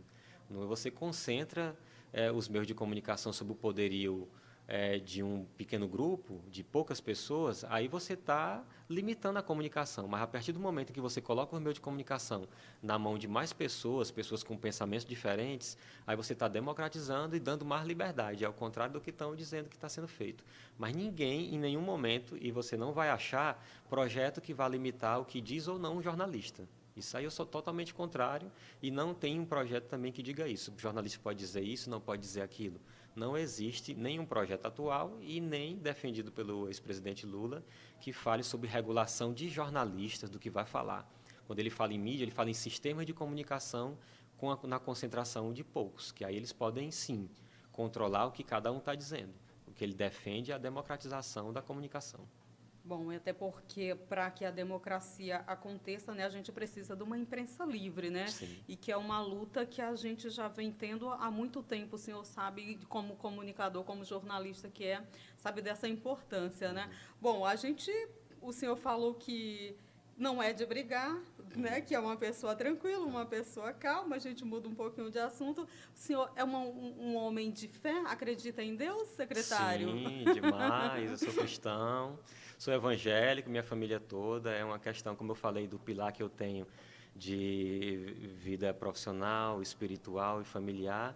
É, eu não colocaria nem num tripé, na verdade, a vida espiritual que mantém a gente equilibrado, né? Na verdade, ela está no centro. Então, se eu sou um bom profissional é porque eu tenho uma vida espiritual equilibrada. Se eu sou um bom pai, um bom marido, é também porque eu tenho uma vida espiritual é, equilibrada. Então, na, na verdade, ela não estaria nesse tripé. Na verdade, ela é uma coluna é, mestre do equilíbrio de todas as outras coisas. Analisando todo o contexto que a gente está vivendo atualmente, falta mais fé, falta mais Deus na vida das pessoas? O senhor, como um cristão que é? Ó, oh, eu digo que falta amor para as pessoas. Se Deus é amor. Aí, se você disser que falta fé, você pode ter fé em várias coisas, né? Pode ter fé, é, a fé é você acreditar em certas coisas. Então, se você não acredita é, no que é bom, no que pode te dar paz, no que pode te dar salvação, aí você pode estar tendo fé em coisas é, erradas. Tem uma passagem na Bíblia que diz que é onde está o teu coração, aí está o teu tesouro. Então, se você se dedica demais a uma coisa é, e deixa outras do lado, como eu falei que tento equilibrar, se eu deixar minha família do lado para me dedicar só à vida profissional, eu vou estar com alguma coisa desequilibrada. Do mesmo jeito, se eu me dedico à minha família e deixo o profissional de lado, eu não vou ser, não vou estar atendendo também às expectativas daquilo. Então, eu acho que precisa de um equilíbrio das pessoas, as pessoas precisam de amor. E é como eu falei, Deus é amor. Então, eu falar que as pessoas precisam de Deus, então, hoje há um, um, uma série de, de crenças que precisam ser respeitadas. E eu admiro muito as pessoas que procuram é, um Deus. Na verdade, você tem que estar sabendo qual é o Deus que você está buscando. Se é esse Deus que você procura, ele pode estar destinando sua vida para locais errados. Mas se você tem um Deus que é amor, aí você vai estar bem estruturado, bem conduzido e com a fé também bem alinhada. E família? O que é a família para o senhor, secretário? Ah. Qual a importância da sua família? Ah, é demais, demais, demais, demais. A família é tudo, tudo, tudo, tudo. Tem um bebezinho, né? Tenho duas filhas, tenho Sim, uma, uma filha de cinco anos e uma recém-nascida que tem um mês agora e um pouquinho. Então, são duas meninas, e aí são é o xodó da casa, né? Na verdade, a família é, é tudo para a gente, assim. E tem conseguido equilibrar o trabalho e ficar um pouquinho mais com a esposa, com as meninas? Ó, tenho procurado. Tem uma coisa que eu, eu nunca abri mão, foi assim, porque realmente você pode é, se afastar da família quando está em meio a uma rotina tão forte assim de governo. E eu entrei sabendo que é temporário. Eu não vou passar 20 anos na, como secretário de comunicação. Isso não existe. Nunca existiu. E eu sei que é temporário e eu procuro me dedicar durante o tempo que eu vou estar lá. Mas tem coisas que eu não abro mão. Então, por exemplo, é, eu tenho reuniões e demandas, tenho uma lista com a, a minha secretária com 49 pessoas me procurando para marcar um horário na agenda. Então, é, eu tenho que atender essas pessoas. Mas eu não abro mão, por exemplo, de deixar minha filha na escola. É uma coisa pessoal, não deixo por nada. Pode ter uma reunião, eu digo, marca para outra hora, porque deixar minha filha na escola é meio que sagrado, porque é um momento que eu tenho com ela, pego ela, levo para a escola, a gente vai conversando dentro do carro. Porque se eu não fizer pelo menos isso, às vezes eu posso sair cedo de casa, minha filha está dormindo, e voltar à tarde ela está dormindo. Então eu passo o dia todo sem nem ter contato com meus filhos, com minhas filhas, são duas meninas. Mas aí é uma coisa que eu procuro controlar. Então, preciso ter também esse controle. Do mesmo jeito que a minha esposa teve aí oito meses, nove meses grávida e agora com um bebê pequeno em casa, eu procuro ser sempre presente, na medida do possível. Não sou tanto quanto eu gostaria, mas existem coisas que eu não abro mão. Bom, nesse período de pandemia a gente viu muitos casamentos se desfazendo, né? O senhor está ficou sobrecarregado porque estava ali o tempo todo na comunicação do Estado. É, ajudou, de alguma forma, a aproximar um pouquinho mais é, a família também ou foi corrida ao extremo? Uhum. Não, a pandemia até que ajudou, para a gente foi é, muito bom. Tanto o meu núcleo familiar, minha esposa e minhas Sim. filhas, como com meus pais, tios, porque, na verdade, é, aqueles que você visita ocasionalmente, a pandemia meio que afastou todo mundo inicialmente, mas quando começou a retomar algumas pequenas visitas, a gente começou a visitar somente núcleos familiares. Então, meus pais, que eu passava a ver, antes até via muito, mas como a gente afastou bastante, cheguei a passar quase três meses sem ver meus pais por causa da pandemia, para não ficar. E eu trabalhando, não parei nem um dia nessa pandemia, trabalhei praticamente todos os dias. Disse, como eu saía muito, rodava, viajava, visitava, eu procurava não ir lá mesmo para não correr o risco de levar um vírus para a casa dos meus pais. Mas quando isso começou a reduzir, a ter um certo controle, todos os protocolos, a gente passou até a se aproximar mais, a dar mais atenção para os pais, para os tios, a gente passou até a conviver mais. No meu caso, a pandemia ajudou a aproximar mais ainda a família. Bom, como é que o senhor quer ser lembrado, né? Que legado o senhor quer deixar para suas filhas? Ah, um cara... Eu espero que assim, poxa, meu pai foi um cara muito legal, trabalhador, correto e respeitador. Eu acho que basta isso, assim, a gente é, consegue. E são as coisas que eu gosto de fazer e procuro fazer, me policiar. E se for lembrado por isso, já é suficiente para gente. Bom, estudando aqui para esse nosso bate-papo, né? Uhum. Eu até citei que a, no, a sua rede social é é privada, Fechado. eu vi ali que o senhor disse que né, colocou lá no perfil, não sei se uhum. se confere, que gosta de lasanha, gosta de violão. Gosta só de comer, de fazer. Eu gosto de comer. Aí, assim, já tentei fazer alguns pratos. Eu tenho até que arrumar um tempo para aprender, assim, a, a, fazer mais. É, agora é aquela coisa, eu tenho vontade de aprender, não tenho muito tempo. Então, assim, realmente não adianta eu dizer que cozinho, que faço, não faço muita coisa na cozinha mesmo, não. Gosto de comer e tudo. E aí eu fiquei esperando entrar uma lasanha aqui agora. eu também. Eu Porque, acho eu que pesquisei que você gosta de lasanha, tem uma lasanha aqui para você. Eu tô aqui, ó, na expectativa. Vai, Luan. Tô brincando, mas na próxima eu aceito, se tiver. Ó, não, mas a, a, gente, eu tô esperando, não vamos deixar no vácuo. Pois é, a gente pesquisou, gosta de lasanha. Será que gosta uhum. de, de, fazer? Bom, a Serra gosta muito de. de Mas a minha esposa cozinha bastante. muito bem, muito bem. Ela sabe do que eu gosto e faz mesmo assim com gosto. Ela gosta de, de cozinhar, né? Eu dei, eu dei essa sorte, é uma benção. E tem mulheres que não gostam de cozinha também, gostam Opa, de comer, mas passar o, o dia na cozinha ninguém gosta. É, que não é bom mesmo, né? Mas tem pessoas que gostam, sentem prazer em cozinhar também. E graças a Deus a minha esposa é uma dessas também. Amém, amém para o senhor. E o violão? O violão, tem o violão aí também. Oi, ó, ó, minha gente, engravatados, lasanha, violão aqui pro secretário, por favor. Gosto também demais. Não toco tanto canta, quanto gostaria. Toca, canta? Cantar não. Eu entrei num curso, inclusive, hum. só que foi assim, foi tem até mais, é pré-pandemia sempre gostei mesmo, aprendi a tocar na universidade e comprei violão, estou bem no terceiro, quarto e tenho uma guitarra também. E eu entrei num curso de guitarra. E aí era 2018. Aí fiz o primeiro semestre todinho, curso de guitarra aprendendo e tudo, e escala, partitura, um monte de coisa mesmo, teoria e prática. Mas em 2018 eu fui convidado pelo governador para coordenar a campanha dele ao governo de reeleição. Oh, governador! Eu fiquei assim, estragou um músico. Aí eu, poxa, tive que deixar o curso, porque aí você precisa se dedicar Bom, também. Precisa reclamar para o governador. Aí deixei. Quando ele vier aqui, a gente reclama. Outro dia eu estava até numa live com ele, lá em casa, e tava o violão atrás, assim. Ele falou, ó, oh, depois vamos marcar uma serenata, do tempo da serenata. Eu falei, vamos, marca aí que a gente faz. Oh, mas a mas serenata eu... é boa, hein, secretário? mas aí eu gosto. Mas está no curso ainda? Não, não, tive que parar, tive que parar. E aí eu parei em... Era em 2018, eu fazia em 2018 foi a campanha, eu parei para trabalhar na campanha. E quando em 2019 ele me convidou para ser secretário, aí também não ajudou muito. ah, governador! Aí eu tive que parar, mas eu falo muito, é, eu vou voltar para fazer, porque eu, eu até brinco em casa, eu queria ter assim uns é, eu tocando, eu quero tocar com minhas filhas, vou ensinar, vou colocar elas num curso de música também, cada uma vai tocar, sei lá, bota uma para tocar teclado, outra para estudar canto, e eu vou tocar guitarra, e a gente vai fazer uma bandinha lá, nem que seja para a família. Se tiver formada a banda, por favor, volte aqui. Não, mas a gente já vem aqui tocar com a, dar uma entrevista com a banda. Volte completa. aqui, ó. Olha, eu vou fazer a lição de casa direitinho na próxima. Espero que uhum. não demore muito se eu retornar. Vai entrar uma lasanha, vai entrar também o violão e a guitarra, por favor. não, mas ainda bem que não entrou, porque aí eu estou um pouco desafinada, eu ia ter que errar os acordes aqui.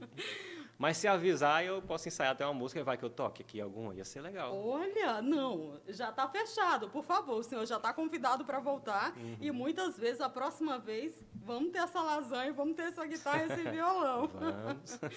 Bom, o senhor é um homem, um profissional realizado? Totalmente, totalmente. Eu acho que tudo que eu conquistei até agora é, confirma isso é, do dia que eu me formei até hoje, todos os planos que eu tive profissionalmente se cumpriram. Então, assim, eu estou renovando as metas, porque eu sempre tive uma, um planejamento de carreira. Então, é, o tempo de estudar, de estagiar, eu me imaginava quando eu formei, daqui a cinco anos eu tenho que ter um, um trabalho assim, com daqui a mais cinco anos eu já tenho que ter meu nome um pouquinho conhecido na, no mercado para ser procurado.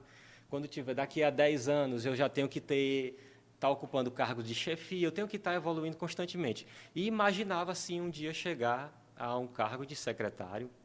E eu acho que qual é o profissional que não deseja isso, assim, eu não fujo à responsabilidade. Veio até antes do que eu planejava, eu planejava um pouquinho é, mais na frente, mas veio e quando veio eu vi que era hora, não tive problema em assumir isso, porque é uma coisa que a gente sempre deseja como não para alimentar o ego, mas profissionalmente mesmo. Profissionalmente é uma coisa que eu acho que todo profissional que faz um bom trabalho, se dedica, ele quer alcançar uma posição de, de chefia e chegar ao cargo máximo da comunicação no Estado, como coordenador geral, secretário de comunicação, é uma realização para qualquer profissional. Veio antecipado para mim, eu tinha planos a, a, em dois anos, nem tanto tempo ainda, mas eu tinha planos de um dia chegar isso. Não é a gente que escolhe, é, o governador, o gestor que está à frente, mas chegou para mim, veio na hora certa. Eu acho que eu estou fazendo um bom trabalho, me dedico muito. Espero sair de lá também melhor do que eu entrei e finalizar esse ciclo aí com um bom trabalho. E o nosso bate-papo de hoje foi com o secretário de comunicação do Piauí, Alisson Bacelar. Oh, né? Pois é, terminamos. Mas não fique triste não, porque vem mais bate-papo certamente aqui no Engravatados Podcast. Eu te agradeço demais e você já sabe, né? Pode chegar, pode entrar, pode conversar com a gente sempre. Secretário, muitíssimo obrigado por ter batido esse papo aqui com a gente no Engravatados. A sua palavra final, né, para quem está nos acompanhando agora. Ah, obrigado. Parabéns pelo trabalho que vocês realizam aqui. Também acompanhei e acompanho. É, além de, do trabalho no governo do estado, eu tenho uma empresa de assessoria e a gente tem é, alguns clientes e clientes que assistem, que acompanham o trabalho de vocês também. E eu, como falei, eu fico feliz quando vejo profissionais de comunicação se dedicando e fico feliz também em ver o trabalho de vocês aqui crescendo e, e vocês fazendo sucesso aí pelas redes sociais, pela internet e tudo. Desejar muito sucesso para vocês, agradecer pelo espaço aqui e foi um bate-papo muito legal. Se prepare, na próxima vez, além da lasanha, vai ter que rolar música. Obrigada, secretário. Tchau, tchau, gente. Até a próxima.